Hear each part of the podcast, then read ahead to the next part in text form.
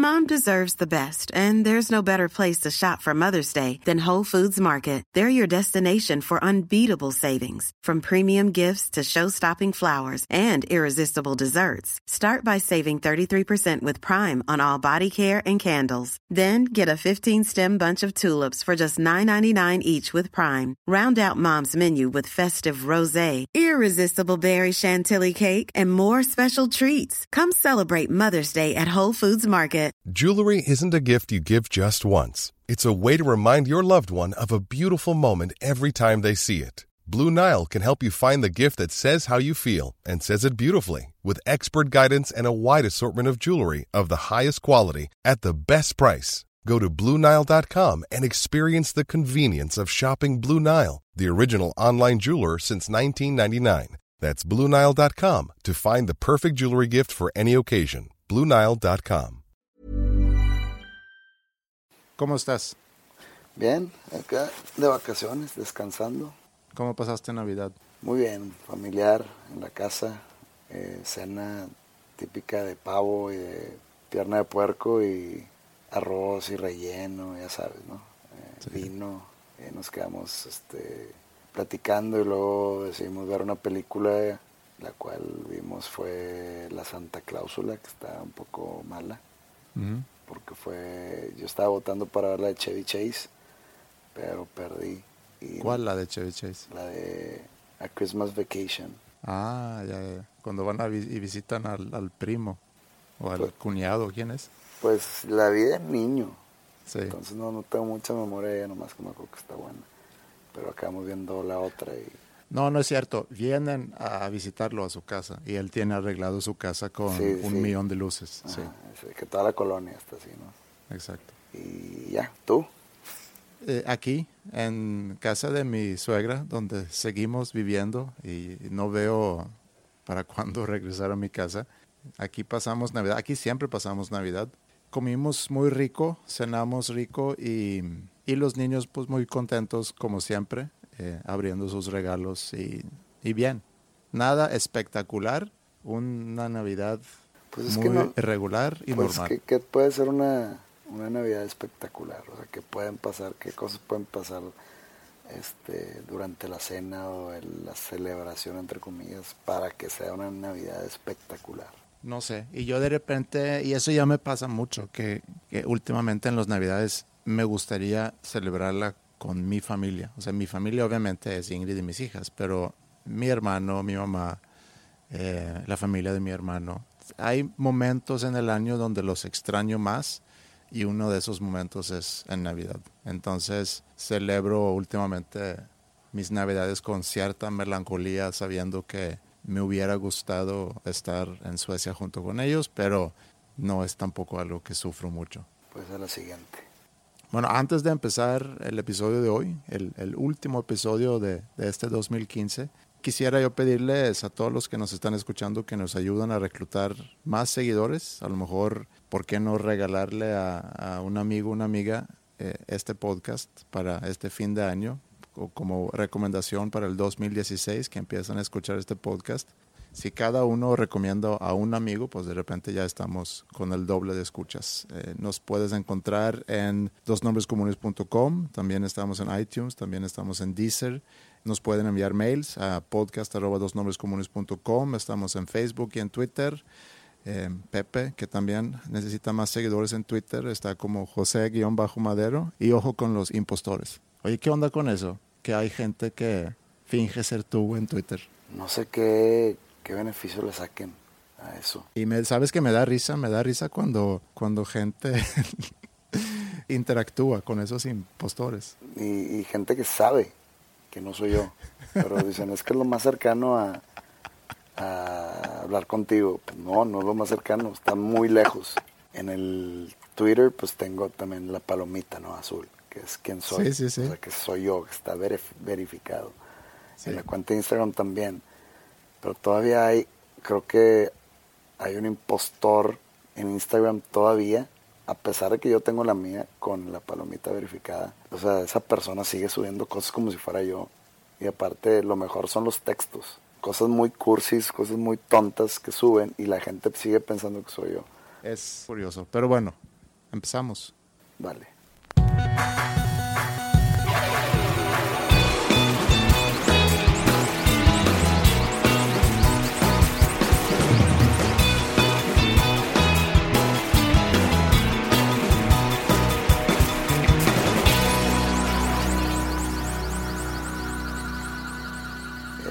Estas épocas del año me encuentro en San Antonio, Texas. Me vine a pasar Navidad y fin de año con mi familia. Estoy de vacaciones acá. Me gusta mucho venir en estas épocas del año porque es cuando no tengo nada que hacer, absolutamente nada que hacer. No tengo pendientes, no tengo compromisos, no tengo nada. Yo sé que todavía faltan fechas, eh, y independientemente de la pausa de la banda. Normalmente esta época para cualquier músico es muy, muy tranquilo, ¿no? Sí, o sea, no, después del, no sé, 15 de diciembre es difícil que hayan fechas. A, a- a menos que sea, por ejemplo, alguna fiesta privada de fin de año Mm. o de algún antro o algo así, pero normalmente nosotros no hacemos fechas este, en estas épocas por lo mismo de que son vacaciones. Oye, hablando de fechas, eh, van a hacer otro show en, en Monterrey después del, del 28, que es en el 28 de febrero es en el DF, ¿no? Sí, bueno, el 26 El 26 es en Monterrey, en Fundidora. en Fundidora, donde son los festivales, ahí mismo afuera. Nada más ustedes. Sí, nada más nosotros. Mira, nada más. Es como la- el show de despedida, entre comillas, para la ciudad de Monterrey. Pero bueno, yo estoy acá en, en San Antonio y como te digo, no tengo nada que hacer, ningún compromiso ni pendiente. Entonces aprovecho el no hacer nada haciendo nada. O sea, me traje varias cosas para, no sé, leer o, o me traje la guitarra y he estado componiendo. Pues voy al gimnasio en la mañana, me tiro, veo la tele y pues de repente hay actividades familiares que si vamos a cenar o que si vamos abajo a platicar y todos nos juntamos a platicar. O por ejemplo el otro día, el 25 de diciembre, que fuimos al cine, mi hermano, mi papá y yo, también hace un par de días me invitaron a, a ver a los San Antonio Spurs a su arena, porque no es estadio, es como una arena donde juega básquetbol. Sí, vi que eh, pusiste en Instagram ¿no? una foto de- del partido. Sí. Y, este, fuiste, y pusiste las espuelas. Las espuelas. Es lo que estábamos hablando la vez pasada, ¿no? ¿Pero por qué pusiste las espuelas si se llama los Spurs? No, pero en Instagram puse Go Spurs. Ah, ok. En Twitter fue donde puse Vamos las espuelas. Ah, ok. Pero es, pero eso es broma. O sea, todo es en, en tono satírico. Bueno, y pues de ahí salí un rato a, a ingerir un poco de bebida embriagante. Pero no, así ha sido mi semana. Digo, ya voy a una, hoy cumplo una semana aquí. Y, de película fuiste a ver a, a la nueva de Rocky, ¿verdad? Creed se llama. Vi tú, vi que posteaste en Twitter de Creed y instantáneamente pensé en la banda Creed, que es una banda que a mí no me gusta para nada. No sé si a ti te gusta. Eh, no me disgusta. Sé que es muy criticada y muy cursi en algunos momentos, pero en algún momento me compré el primer disco. Creo que tenía yo como 15 años. Sí. Y, y pues era bueno en su momento. Eh, ya después salió los otros discos, las otras canciones. Se hizo mucho más evidente su cristianismo. Para los que no saben, Creed es, es una banda gringa, ¿no? Gringa conocida como parte de la ola, no sé, post-grunge a finales de los noventas. Sacaron un- unos cuantos sencillos que pegaron bastante, como la de Higher y Arms Wide Open o algo así. se Esa llama, Arms ¿no? Wide Open es, la verdad no me gusta nada. Pero hay, hay canciones del primer disco que están buenas. Eh, han vendido muchos discos. Creo que han vendido como 50 millones de discos. Entonces, sí han tenido cierto éxito. Este cantante Scott Stapp se llama, ¿no? Creo que la perdió hace poquito, ¿no? Sí, tuvo un brote psicótico este año como consecuencia de abuso de alcohol y drogas. Pero además resulta que es bipolar. Pensaba que formaba parte de la, de la CIA y que su familia era parte de, de la ISIS. Y sí, tuvo un, un brote psicótico. Pero creo que ya se está recuperando de Y eso. que estaba, que, que ya quedó sin dinero, sin propiedades, sin patrimonio y todo. Y tú dices, ¿y todo el dinero que hizo con Creed? Creo que él pensaba que su familia estaba donando eh, su dinero para, para terroristas y que eran parte de la ISIS. Entonces, no sé si realmente perdió toda su lana o si eso fue lo que él pensaba. Y grabando videos proclamando eso. que su Dios lo bendiga. Sí. Este, bueno, entonces regresando al tema original. Ah, de la película, Creed. Es que la película se llama Creed, no sé si sepas más o menos en qué se desenvuelve, por qué se llama Creed. Es el hijo de Apollo Creed. Digo, eso no es un spoiler porque esto es lo que sale en los anuncios, en los trailers. Es el hijo de Apollo Creed y lo entrena Rocky. Apollo Creed fue el primer contrincante de Rocky, a quien después se, se hicieron muy amigos. Muy amigos, muy cercanos. Eh, Apolo entrenó a Rocky cuando su entrenador se murió. Y se hicieron muy cercanos hasta que Apolo fallece. Y no sé cuántos años después, 30 años después, se aparece el hijo de Apolo pidiéndole a Rocky que lo entrene. El hijo de Apolo le decía a Rocky que Rocky le debía a su papá, porque su papá llegó a, a sacarlo de un pozo a entrenarlo ahora dice que, le regrese el favor de su papá. Entonces, esa es como que la premisa de la película. Eh, la primera película de Rocky, que salió mediados de los 70s, 76 se me hace, ganó Oscar, ¿no? Ganó Oscar de mejor película, sí.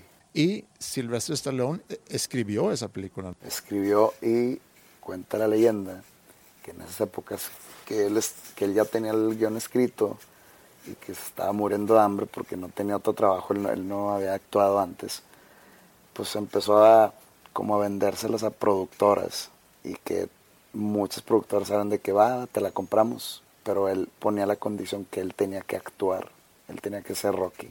Y mucha gente lo, de que no, pues no, no eres conocido, no, no tienes experiencia, no nada. Ah, si no soy yo el actor, no te la vendo. Y que, ah, bueno.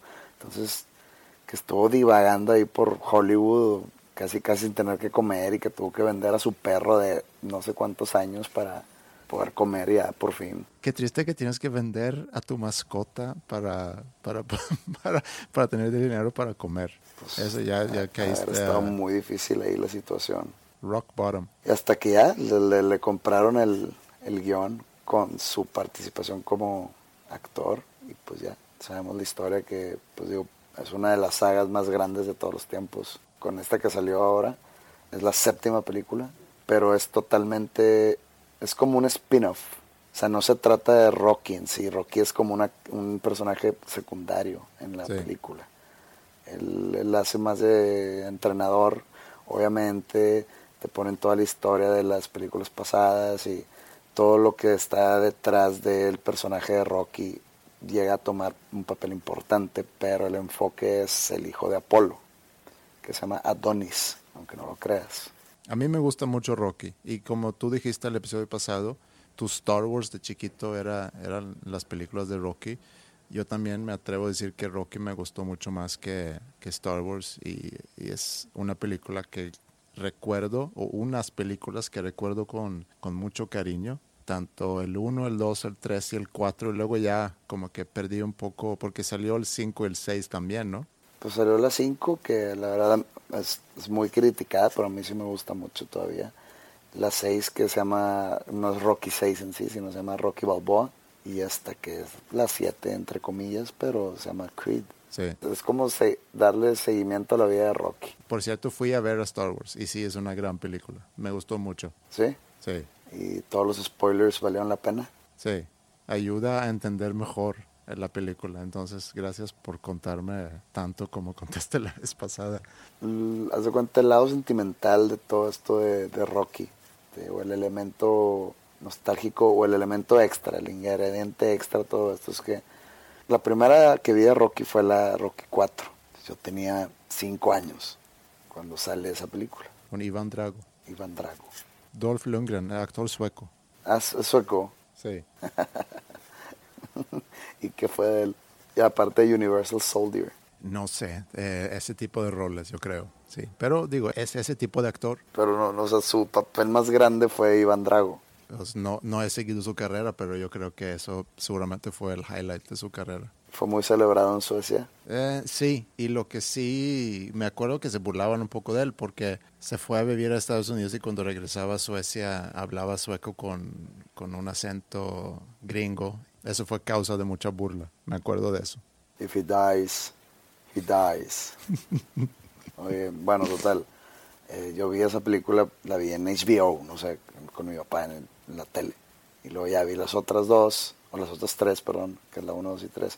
Pero cuando sale la Rocky 5, yo fui a verla al cine con mi papá en Laredo, Texas, que fue como en el año 90, yo tenía 10 años, 11 años máximo. Por azares del destino, en el 2006 yo me había ido con mi familia exactamente en estas épocas a Orlando, a Disney World. Tenía mis hermanos chiquitos, entonces pues se hizo el viaje familiar para que conocieran Disney y toda esa onda. Entonces, y estando allá, sale la de Rocky Balboa, se llama, que es la 6, que pues son, es 16 años después de la última de Rocky. Acabamos yendo mis hermanos, mi papá y yo también a ver esa. Y ahora, ¿cuántos años después? Es, nueve años después, estando aquí en San Antonio, sale Creed y también fui a verla con mi hermano y con mi papá. Ha tocado la, la casualidad que estando yo con mi papá en estas vacaciones en Estados Unidos, voy con él a ver las películas de Rocky al cine. Ya. Pues es una bonita tradición, ¿no? Que ojalá y la que sigue, porque pues la verdad te deja un poco abierta ahí la historia. No abierta, no, no es un cliffhanger ni nada, pero te lo deja así como que pues podrían sacar otra más de, de Creed. Entonces me gustaría también ir al cine a verla con mi papá. Pues sí, está padre, qué bien. Como que es algo muy nuestro, pues. Entonces... Y la verdad la película está excelente, la, la historia, las actuaciones, las secuencias de peleas están muy buenas, las tomas, la cinematografía, los golpes. Está muy moderna la película, muy, muy buena. No les voy a echar spoilers porque si, si echamos spoilers y les ponemos una censura, se enojan. Y luego, si echamos spoilers, se enojan. Entonces, Yo sé, yo creo, de- de- pl- pl- platica, pl- platica por qué salió el, el- la versión alterna del episodio 14. Porque había mucha gente que ya había visto la película y que quería escuchar la opinión en sí sobre la película y por eso teníamos que quitar eso. Yo creo que hasta tenemos que dejar de hablar de películas y de libros porque es, es muy difícil hacerlo sin dar spoilers. Bueno, entonces esta será la última película tratada en este podcast, Es el último podcast a lo mejor probablemente, del año. del año, sí.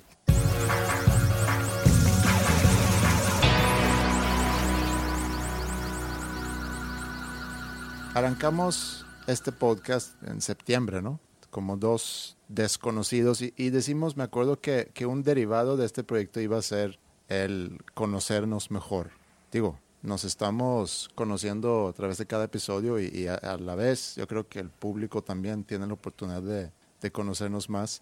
Y aunque no es un trabajo en el sentido que nadie nos paga por hacerlo, nuestra relación hasta ahorita ha sido 100% profesional. O sea, somos dos personas que nos vemos en el trabajo y fuera del trabajo no nos vemos. Pues prácticamente no nos hemos visto aparte de, de- para grabar el podcast y, y casi no hablamos sobre algo no relacionado con el podcast. Tampoco es que la relación a través de ese podcast implica una, una relación social.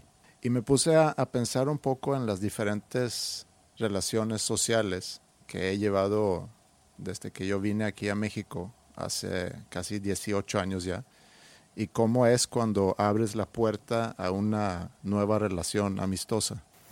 Te escucho. Y también pensando en todas las relaciones sociales o de amistades que rompí el día que me mudé a México. Porque de todos mis amigos de mi infancia y de mi adolescencia, sigo en contacto con unos cuantos en Suecia, pero lejos de todos, obviamente.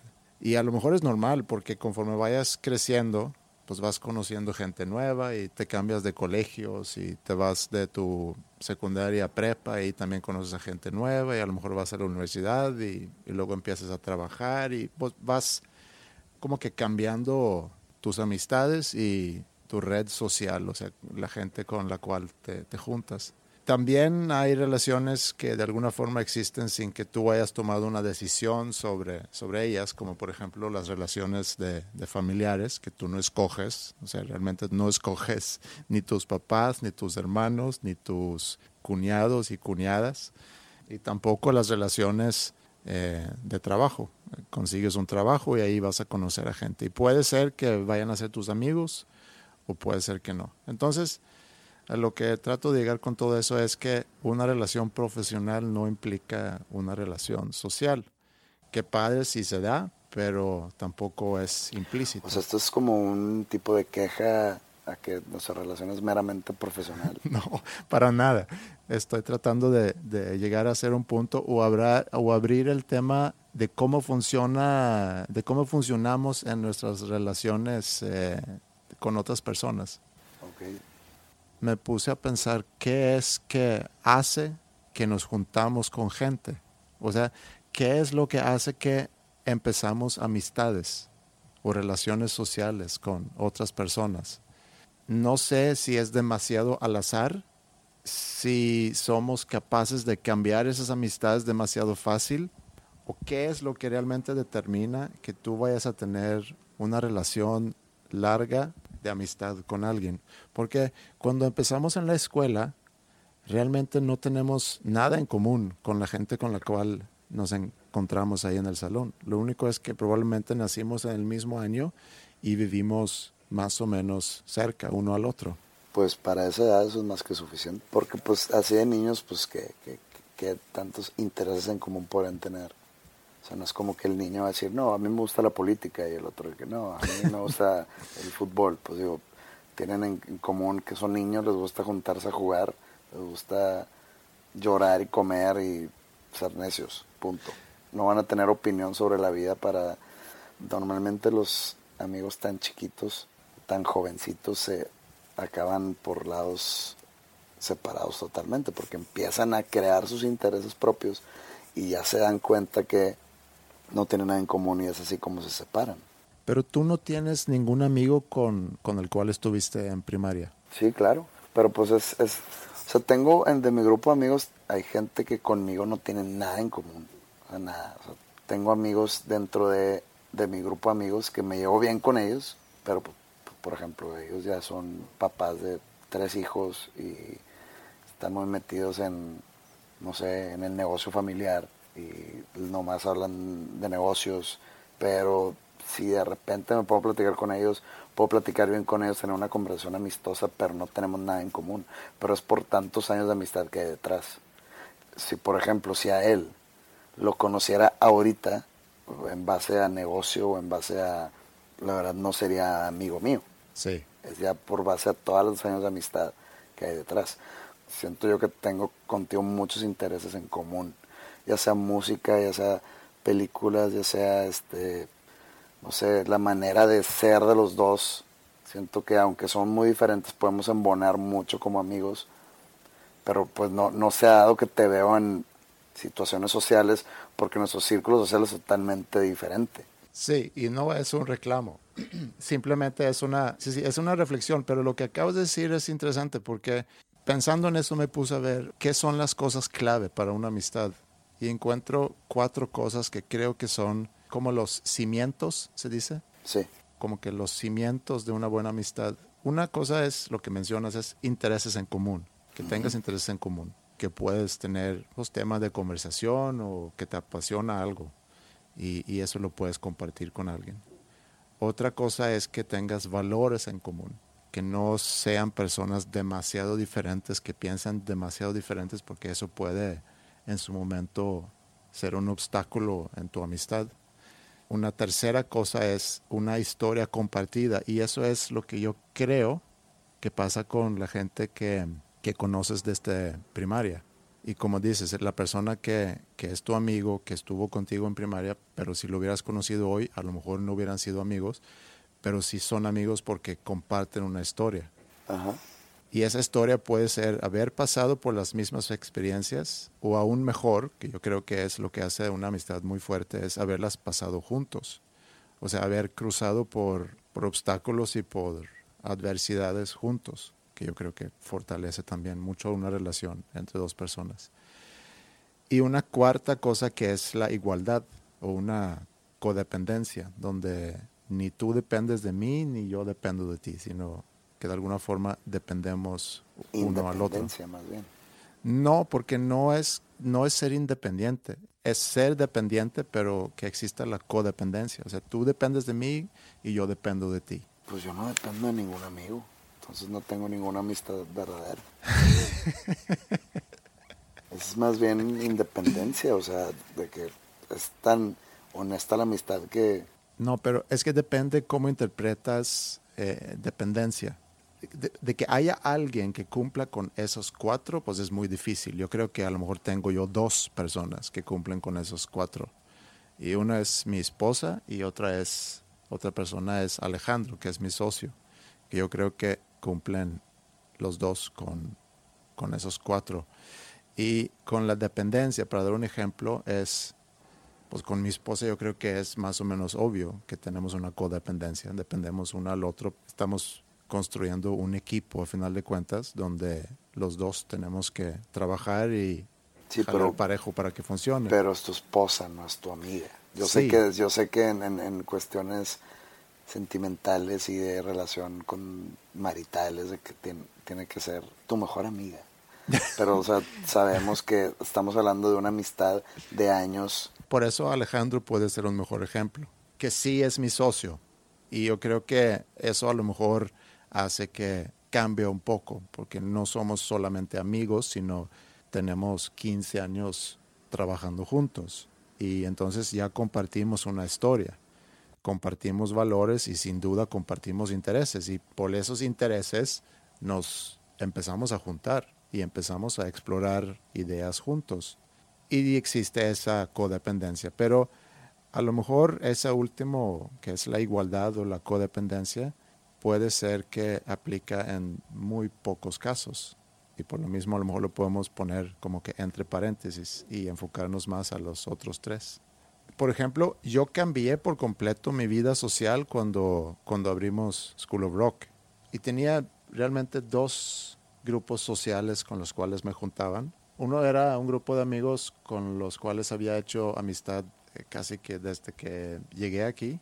Y también en aquel entonces estaba jugando hockey sobre hielo y con, con, ellos también tenía pues una relación amistosa. Y luego abrí la escuela y por un lado que te absorbe mucho un proyecto nuevo y también por otro lado que ahí me encontré en la escuela con gente que comparte mi pasión por la música y que a lo mejor suena muy cheesy esto, pero yo creo que desde muy joven es con la gente que me, que me quería juntar, con gente que le interesa mucho la música y que toca música porque es un gran interés mío y entonces cuando abrimos la escuela empecé una relación con, con ese tipo de personas.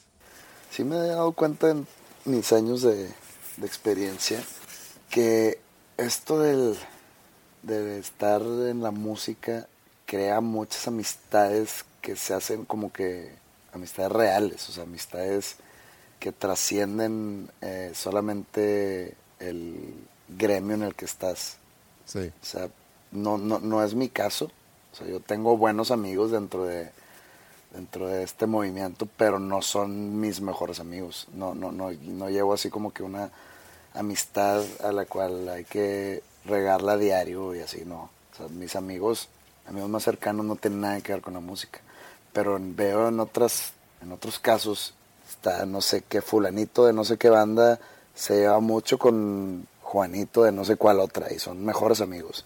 Y luego de repente hacen fiestas y en la cual pues me invitan ahí pero pues por ejemplo en Monterrey pues nadie nadie sigue viviendo no o todo el mundo se va al DF entonces vas ves fiestas del DF de gente que conoces de otras bandas o de del movimiento de la industria y ves que es la gente muy unida y dices tú, pues es que como que yo nunca me, no que no me di la oportunidad, pero nunca me abrí tanto porque ya tengo mi grupo de amigos acá que no tiene nada que ver con la música y que a veces me gustaría que se tuvieran algo que ver con la música para tener más eh, temas en común. No sé, es un poco complicado porque vivo en una ciudad donde hay mucho músico, pero mucha gente emigra y yo me he negado a emigrar y eso ha, sido un obstáculo muy fuerte para seguir con esas amistades que hice durante mi carrera.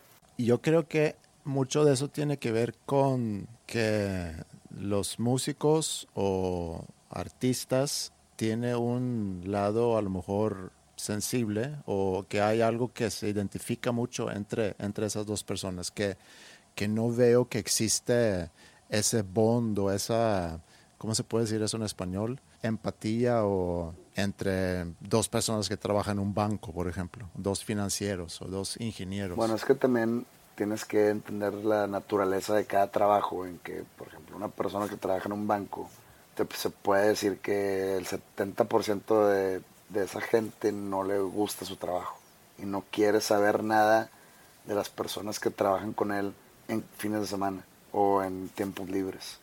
Porque yo creo que alguien que trabaja en un cubículo, ahora sí ve su trabajo más como una obligación. ¿no? Sí, estoy de acuerdo, pero a lo que yo iba es que una persona que se dedica a los artes o una persona que en este caso se dedica a la música tiene una o debe de tener a lo mejor estoy generalizando pero debe tener una sensibilidad un poquito más marcada creo que eso es algo que, que hace que es más fácil que tú vibra en la misma frecuencia que otra persona que también se dedica a la música. No sé si se oyó muy... Sí, te entiendo la sensibilidad y todo eso y como que la unión que puede marcar o el bond que puede hacer dos personas que trabajan en la música o en algo artístico a dos personas que trabajan en un banco. No estoy diciendo que no se hagan amigos, que no existan este tipo de amistades en, en una oficina de contaduría, por ejemplo, pero normalmente esas personas no quieren saber nada de su alrededor laboral en un tiempo de libre social. Lo que estoy tratando de decir, a final de cuentas, es que de todas las personas que yo he conocido en mi vida, pocas personas me caen mejor que gente que se dedica a la música. Creo que son personas que son empáticas, son sensibles, son interesados en lo que pasa en su alrededor, tienen una apertura a conocer cosas nuevas, eh, no son mentes cerradas. No quiere decir que no he conocido a a músicos que son eh, muy egocéntricos o que no ven más allá que su propia nariz, pero eh, en general. Y hay una diferencia, siento yo, muy marcada. Yo tengo muchos amigos que no son músicos. Tengo mis amigos de la infancia con los cuales me junto cada verano cuando voy a Suecia y, ninguno de ellos es músico. Estoy de acuerdo contigo. O sí tengo amigos cercanos dentro de la música y siendo sincero, tenía más amigos cercanos antes en la música. Pues quieras o no, muchas bandas de las cuales, con las cuales yo compartía escenario, compartía, no sé, entrevistas o giras o lo que quieras, han ido desapareciendo un poco. Y con ellos sus integrantes pues empiezan a alejar un poco de, de la industria. Entonces dejas de, dejas de saber de ellos, pues ya no se mandan mensajes, eh, ya no se sabe nada de, uno y del otro y pierdes contacto. He mantenido yo contacto con ciertos con los cuales pueden pasar dos años sin, de no verlo y me puedo ir con, con esa persona a cenar dos, dos años después y haz de cuenta que la amistad nunca se cortó. Nunca se cortó, nunca se separó. Pero pues sí es difícil mantenerla viviendo en otra ciudad, sin frecuentarse, es complicado, pero sí estoy de acuerdo contigo que es más fácil que se forje una buena amistad entre dos músicos, entre no, no, no que te considere músico, pero te considero dentro de la industria, ya sea o por el School of Rock o porque estás como que manejando una banda emergente y todo eso, pues que hagas una amistad con algún guitarrista de una banda, ¿no? Este, el cual es tu caso. Y es el, cual, el, caso por el cual te digo, o sea, si, si tú y yo nos pudiéramos ver socialmente, pues está todo el escenario listo para que seamos tú y yo muy, muy buenos amigos. Lo cual yo te considero un amigo. Yo ahora veo que tú a mí nomás me ves como un, un compañero de trabajo. Vamos a tratar de que en el próximo año mínimo una vez tomemos una cerveza juntos. Pero acabas de decir algo que, que también he pensado mucho y, y, lo que te mencioné hace rato, que cuando yo me fui a Suecia corté con mucha gente eh, y, y, sigo en contacto con, con algunos de ellos, pero, pero no con todos. Y otra vez, yo creo que es normal, eso pasa. Entonces me pregunto, porque yo tengo muchos muy buenos amigos aquí en México y, y realmente me siento de alguna forma afortunado de haber conocido a tanta gente tan increíble aquí en México. Si yo en la próxima semana decido que me voy a regresar a vivir a Suecia, me pregunto con qué tantas personas de esas personas que yo admiro mucho, voy a seguir en contacto. Y es un poco lo que tú acabas de decir. Tú puedes tener una amistad muy buena con alguien y por azares del destino te mudas de ciudad o no sé, pasa cualquier cosa y, y ya no puedes frecuentarte tanto con esa persona y poco a poco se va muriendo esa amistad. A lo mejor se ven dos años después, pero ya no siguen en contacto. Entonces me pregunto qué tan intercambiantes realmente son nuestras amistades. Y, yo sé que hay amistades que, que, tienes ahorita y que seguramente vas a tener toda tu vida, como los que yo tengo con unas cuantas personas en Suecia con los cuales estuve junto desde que, con uno de ellos desde los cinco años y con los otros desde los siete, ocho años. Eh, uno de ellos también es mi hermano, que realmente lo conozco desde tener yo dos años, porque le llevo dos años. Y hay seguramente también personas aquí en México que si el día de mañana me voy a Suecia, voy a seguir en contacto con, con esas personas, pero no van a ser muchas, van a ser unos cuantas. Pues es que qué tantos amigos puedes, puede uno necesitar. Es que qué tanto tiempo libre tienes para este, fomentar tantas amistades. O sea, porque tienes que tener tiempo para ti solo, tiempo para tu pareja, tiempo para tu familia, tiempo para tu grupo de amigos de toda la vida y luego tienes que tener tiempo también, crear tiempo, pues para amistades individuales que tienes, por ejemplo, no sé, o sea, que no es un grupo de amigos, sino, por ejemplo, tú y yo, de que, oye, ¿sabes que Vamos a cenar. O sea, que nomás somos amigos tú y yo, yo no soy amigo de tus amigos ni tú de los míos. este, hay de tanto donde sacar de diferentes círculos sociales que dices tú, pues tengo que ponerle atención a unos y voy a tener que desatender a otros. Entonces llega un punto donde la semana no tiene tantos días para cubrir a todas esas personas. Entonces ya llega ahí la conclusión de que pues cuántos amigos necesito en la vida. Entonces ya es cuando empiezas a perder interés en forjar una amistad con alguien que podría llegar a ser un muy amigo tuyo porque compartes intereses, porque compartes gustos, porque se respetan y porque dices, ¿sabes qué? Pues ya no tengo tiempo para otro amigo. Es lo que pasaba en Seinfeld.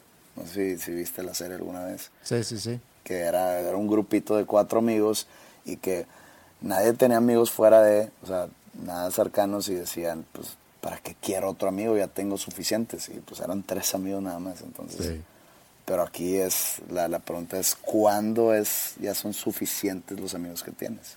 Pero creo que es importante que siempre estés eh, abierto a que puedas conocer. Y, y, eso es a lo mejor para resumir un poco ese tema de, de, los amigos, porque nunca sabes dónde vas a encontrar un amigo. Y, y, como también yo veo que, no que he cambiado amigos, pero sigo conociendo a, a gente nueva. Eh, mis círculos sociales siguen modificándose, cambiándose.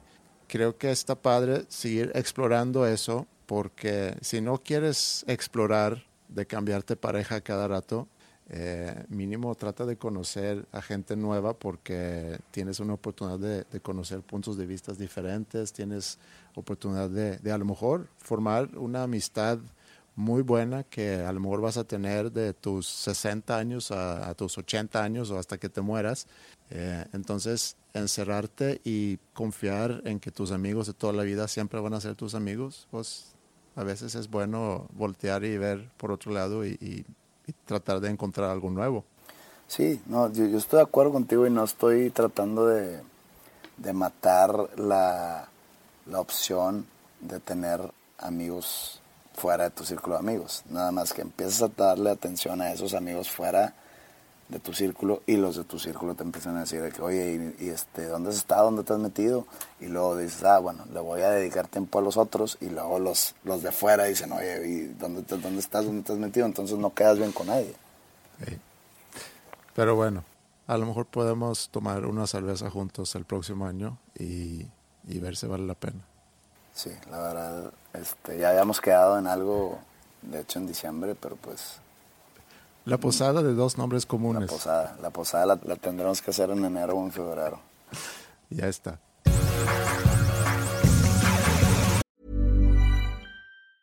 When you're ready to pop the question, the last thing you want to do is second guess the ring. At Bluenile.com, you can design a one of a kind ring with the ease and convenience of shopping online. Choose your diamond and setting. When you find the one, you'll get it delivered right to your door. Go to Bluenile.com and use promo code LISTEN to get $50 off your purchase of $500 or more. That's code LISTEN at Bluenile.com for $50 off your purchase. Bluenile.com code LISTEN. Hey, I'm Ryan Reynolds. Recently, I asked Mint Mobile's legal team if big wireless companies are allowed to raise prices due to inflation. They said yes. And then when I asked if raising prices technically violates those onerous two year contracts, they said, What the f are you talking about, you insane Hollywood ass? So to recap, we're cutting the price of Mint Unlimited from $30 a month to just $15 a month. Give it a try at mintmobile.com slash switch. $45 upfront for three months plus taxes and fees. Promo rate for new customers for limited time. Unlimited more than 40 gigabytes per month. Slows. Full terms at mintmobile.com.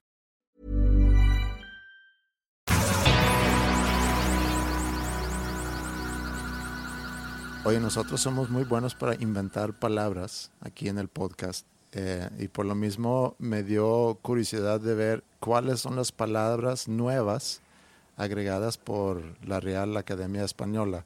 Bueno, hacen revisiones eh, y yo pensé que era más seguido, pero me doy cuenta que previo a la actualización realizada el año pasado llevaban 13 años sin hacer ninguna actualización. El año pasado fue la última. Sí. ¿Y cuándo fue? Porque yo me enteré hace poco que la Real Academia decidió quitarle el acento a algunas palabras. Ajá, a tu favor.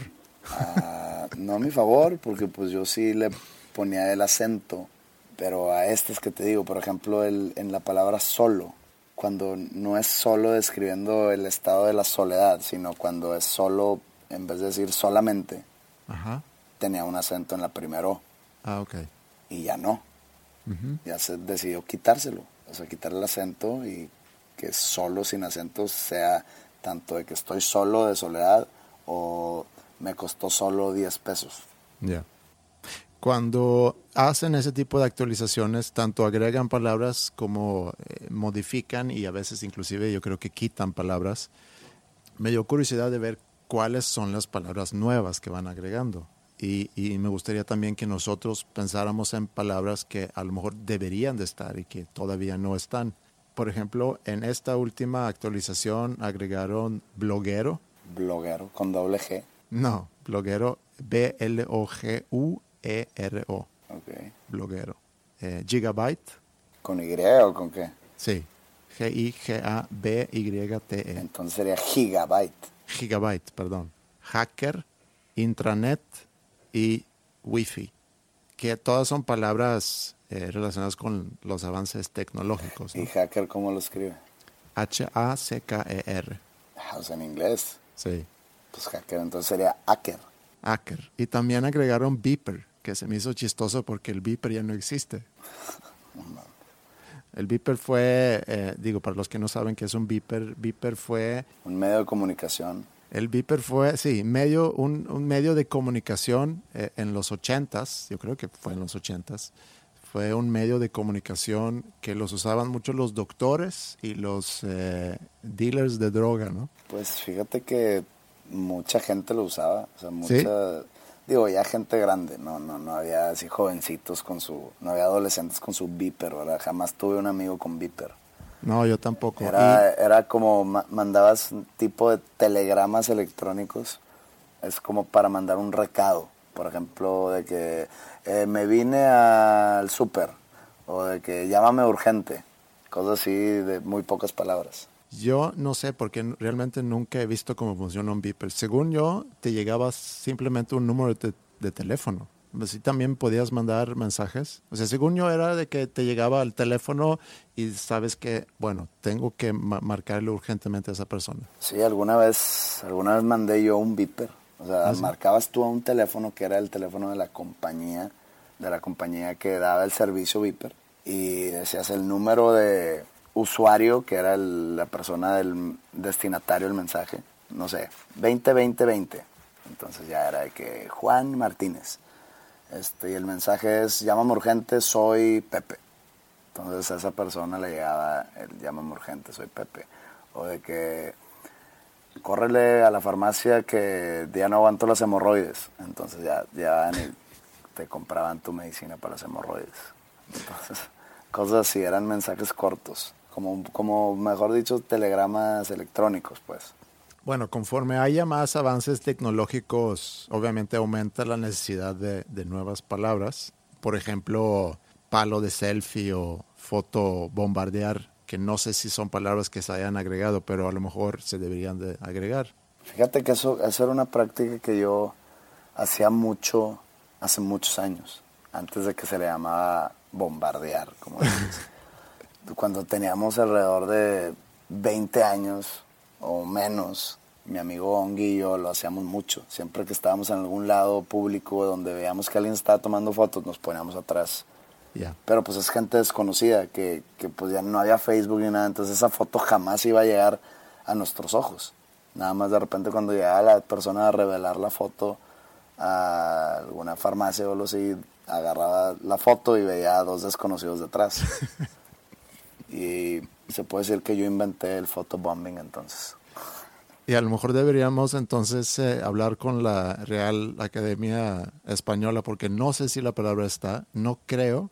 Podemos sugerir que se incluya esa palabra y también que en la explicación pongan que es un fenómeno inventado por José Madero. Ándale.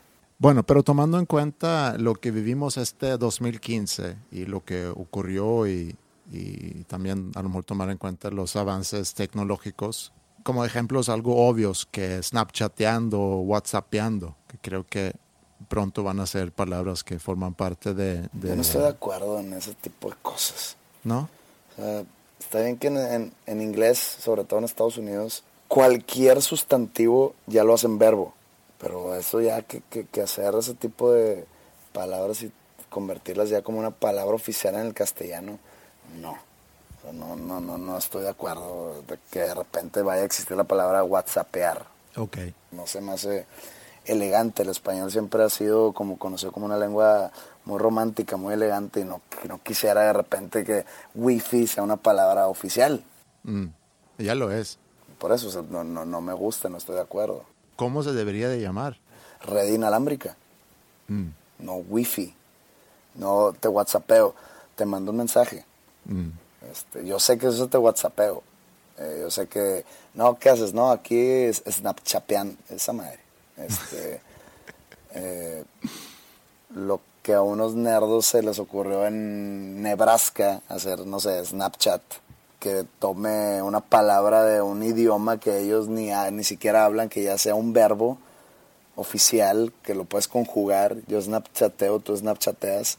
No, no se me hace a mí. Tengo algunas palabras que yo quisiera proponer que creo que son muy ad hoc, o sea que tiene mucho que ver con los tiempos en, en los que vivimos ahorita y creo que son palabras que pudieran llegar a ser usadas y qui- quisiera aquí probarlas contigo y a ver qué, qué piensas tú. Ok. La primera palabra es celcoma, C-E-L-C-O-M-A. Y es una combinación entre celular y el estado de coma. Y describe la persona que por culpa de su celular actúa como si estuviera en coma. Bueno, eh, cada palabra que me digas te la voy a calificar bien honestamente. Ok, sí, esa es la idea. Eh, esta creo que sí, no, no, ¿No? no la, no la apruebo. Celcoma. O sea, sí, sí sé a qué te refieres, pero la palabra en sí, la fonética no me... Es importante que funcione bien en la boca, que funcione bien al decirlo. Sí, es importante eso. Celcoma no... Suena más una palabra latina en inglés que una palabra en español. La misma podría ser cel zombie. No, porque estás trayéndote un, un concepto anglosajón como el zombie a una palabra en español. Bueno, ahí te va otra palabra entonces. Pilagobia. ¿Cómo? Pilagobia. Pilagobia. Ujú. P-I-L-A-G-O-B-I-A. A ver, explícate. Tengo pilagobia. Ando agobiado porque se está acabando la pila en mi celular. Tengo pilagobia. Sería más como el miedo a que se te acabe la pila que sea de que pilafobia o algo así. No, porque no tengo miedo a mi pila, sino más bien ando agobiado porque se me va a acabar la pila y como soy tan dependiente de mi celular, no sé qué voy a hacer. Si la hacen palabra oficial, yo diría estoy preocupado porque se me está acabando la pila. Pero sinceramente. Pero ahí es lo genial en mi palabra, que no tienes que decir todo eso, sino puedes decir, tengo pilagobia. Tengo pilagobia. Aparte, muchas muchas personas le, se refieren a, a la, a la pila como batería. Batigobia. Batigobia. No, ya, estamos hablando en serio aquí. Sí, sí, sí, yo estoy hablando muy en serio. Ok. De dos llevas cero. Ok. Pareces beisbolista ya. Entonces, tomando en cuenta lo que, lo que dijiste hace rato, esta tercera palabra no creo que te va a gustar, que es compartigramear. Esta persona se la pasa compartigrameando. Y tiene algo que ver con el Instagram y con Sí. compartir. Ajá, que se la pasa compartiendo su vida en Instagram. Está compartigrameando. Híjole, tampoco. no, está muy milenial ese, ese concepto. Ok, a ver, llevo cero de tres. 03. Bueno, a ver si, si con esta. Tú y yo somos, en inglés se dice middle aged. No, no, no, yo todavía no llego ahí. bueno, yo sí soy middle aged entonces, que es más o menos cuando andas en, en los cuarentas. Ujú, Que en español se dice ser de mediana edad. Ok. ¿Y por qué no existe la palabra mi de edad? Dos hombres mi de edad, o bueno, en este caso, un hombre mi de edad. Yo soy un hombre mi de edad. Porque edad es un sustantivo y te estás hablando de- como un adjetivo. No puedes usar edad como un adjetivo. Es un nombre mi de edad. No, sería mi dedanario, algo así, ¿no? No, no sé. A lo mejor estás tú inventando aquí otra palabra. ¿Mi de edad no jala? Mi de edad, híjole, es que creo que no. Que por lo que te dije, edad es un sustantivo, no es un adjetivo. O sea, no es como que, chino, estoy preocupado en llegar a mis 40 porque voy a, voy a ser ya muy edad. Pues no, o sea, Bueno, eh, cero de cuatro. Y, y aquí a lo mejor los escuchas también pueden eh, opinar y, y a ver si hay alguna de esas palabras que, que les hace sentido. Pero por lo pronto, tú siendo mi juez, cero de cuatro. sí. Otra palabra. Hace rato hablamos de amigos y aquí en México se dice compa, refiriéndose a... En Monterrey, ¿eh? En Monterrey. Es Mo- en Monterrey, ok. Y es corto de compadre, supongo, ¿no? Sí, es alguien que o es padrino de tu hijo o tú eres padrino de su hijo. Mm. Eso es la, el uso correcto del término compadre, pero se usa mucho como para decir amigo y se abrevia como mi compa. Pero eso es mucho del norte. Sí, porque aquí dicen, eh, ¿qué hubo, compa? Y mm, digo, te lo puede decir un taxista o te puede decir en una tienda o, o un amigo o lo que sea, ¿no? También dicen primo aquí. ¿Qué hubo, primo? Eso también es muy de, de Monterrey.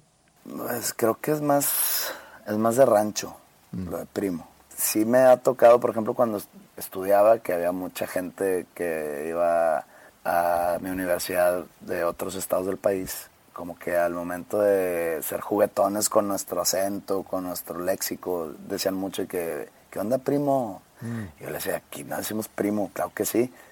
Sí me ha tocado escuchar personas de, de Monterrey o de, del norte, es decir, de que saludar, eh, ¿qué ha habido, primo? Sobre todo así, no sé, si llego a un de esos mercados tipo Oxxo y así sin hacerle anuncio a nadie. Mercados tipo Oxxo. Pues es que no, no, no, no sé cuál sea la palabra No sé. eficiente ahí.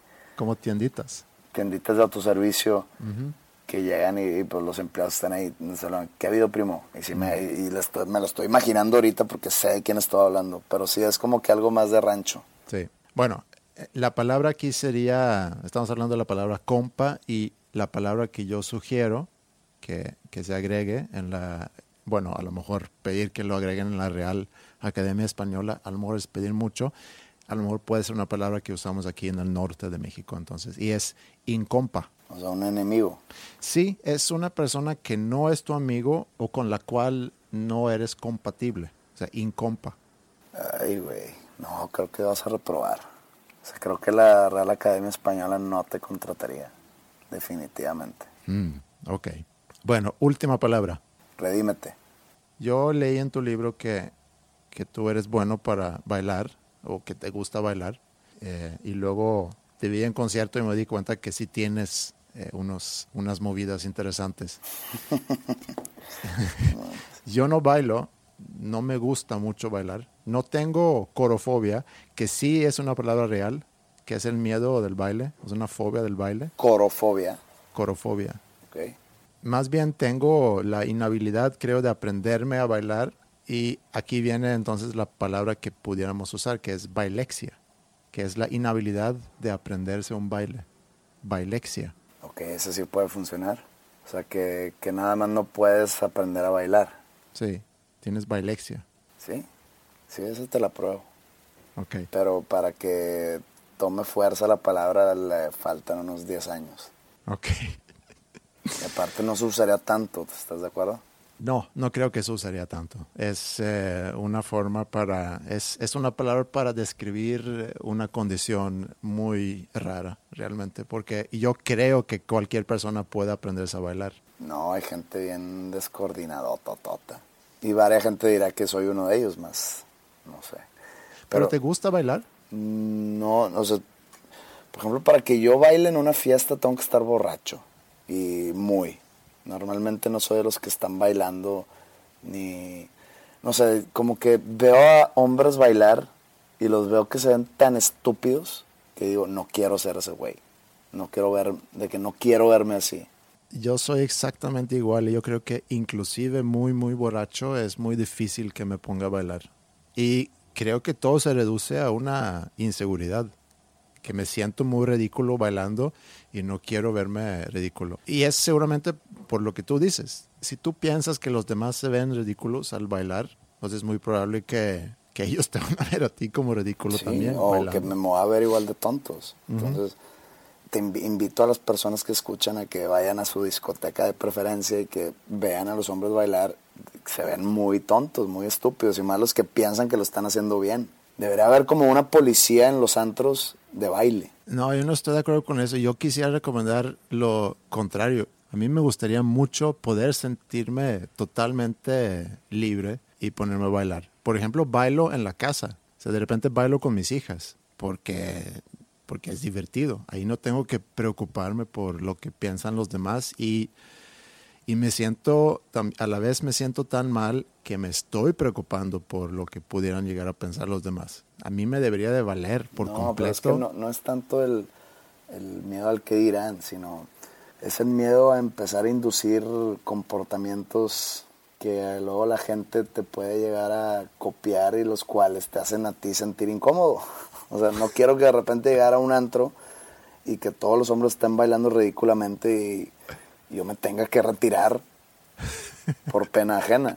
Entonces mejor no lo hago así para que alguien más siga mi ejemplo a no hacerlo y así que se va, que se pase, que se pase hasta llegar a un antro donde no hay ningún hombre borracho estúpido bailando ridículamente. ¿Tu novia espera que la lleves a bailar? Suenas muy señor, suenas muy viejo diciendo que. ¿qué hiciste ayer? Pues, eh, fíjate que fui por una nieve y luego fui a bailar. ¿Cómo que fuiste a bailar? Llévale a tu novia a bailar. Sí, no. Si, o sea, si te sientes tan seguro de ti mismo que te ves bien en cualquier situación de la vida, pues ve y pasa por la vida bailando. En cambio, si eres bailéxico, que según yo los bailéxicos no saben que son bailéxicos, piensan que al bailar todas las niñas del establecimiento están viéndolo, están diciendo qué buenos pasos, así ha de ser en la cama.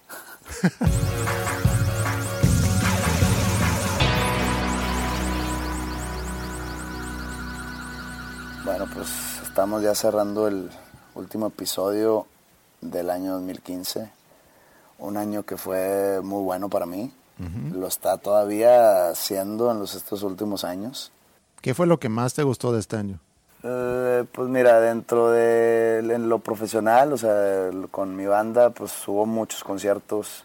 Fue un año muy emocional, muy emotivo. Eh, en cuanto pues empecé mi segundo libro, el cual ya voy a terminar, el cual debería estar haciendo en estos momentos, pero lo he dejado pasar de que mañana, mañana, mañana. Y nomás no lo retomo acá en mis vacaciones fue el inicio de este podcast, que es como un nuevo proyecto. Eh, he estado teniendo claridad en cuanto a qué quiero hacer en los próximos meses, años en los cuales mi banda va a estar en una pausa. O sea, estoy teniendo claridad, lo, lo- lo estoy, me está cayendo el 20, que es lo que quiero hacer. Entonces, se puede decir que fue un muy buen año para mí en lo profesional y pues ojalá y vengan más de estos. Sí. Y pues el podcast en 2016. Esperamos pues triplificar la cantidad de personas que nos escuchan. Sé que hemos sumado una cantidad de 250 mil reproducciones. Pues la verdad no es nada fácil en Latinoamérica llegar a esos números. Está muy bien y porque no llevamos mucho tiempo. Yo también tengo muchas expectativas para el próximo año y como dices tú, eh, es muy padre haber iniciado este proyecto este año y espero que siga durante el próximo. Sé que para los dos es algo que ocupa tiempo, pero espero que sigamos encontrando la forma de, darle este tiempo a, este proyecto porque es algo que yo disfruto mucho y, y, sé que hay mucha gente que también disfruta escucharlo. Entonces, larga vida para el podcast. Pues agradecer a toda la gente que, nos ha seguido estos, ¿cuántos son? Cuatro meses. Quédense para los próximos cuatro y luego para los que siguen. Trataremos de, dar un buen contenido todavía y esperamos que su año 2015 haya sido igual de bueno que el de nosotros y que el 2016 sea todavía aún mejor. Y un favor nada más, no truenen cohetes, eh, piensen en los mascotas que cada Navidad de Año Nuevo sufren mucho por el ruido. Y gracias a todos y pásenla bien este fin de año y que tengan un excelente 2016. Stephen King.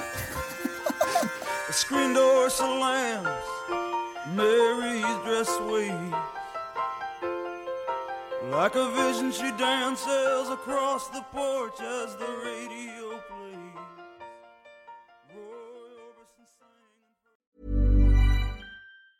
Planning for your next trip? Elevate your travel style with Quince. Quince has all the jet setting essentials you'll want for your next getaway, like European linen, premium luggage options, buttery soft Italian leather bags, and so much more. And is all priced at 50 to 80% less than similar brands. Plus, Quince only works with factories that use safe and ethical manufacturing practices. Pack your bags with high-quality essentials you'll be wearing for vacations to come with Quince. Go to quince.com/pack for free shipping and 365-day returns. How would you like to look five years younger? In a clinical study, people that had volume added with Juvederm Voluma XC in the cheeks perceived themselves as looking five years younger at six months after treatment. Look younger, feel like you. Add volume for lift and contour in the cheeks with Juvederm Voluma XC. Reverse signs of aging by adding volume to smooth laugh lines with Juvederm Volure XC. For important safety information and to find a licensed specialist, visit juvederm.com. That's J U V E D E R M.com. Not for people with severe allergic reactions, allergies to lidocaine, or the proteins used in Juvederm. Common side effects include injection site redness, swelling, pain, tenderness, firmness, lumps, bumps, bruising, discoloration, or itching. There's a risk of unintentional injection into a blood vessel, which can cause vision abnormalities, blindness, stroke, temporary scabs, or scarring. Talk to a licensed specialist to find out if it's right for you.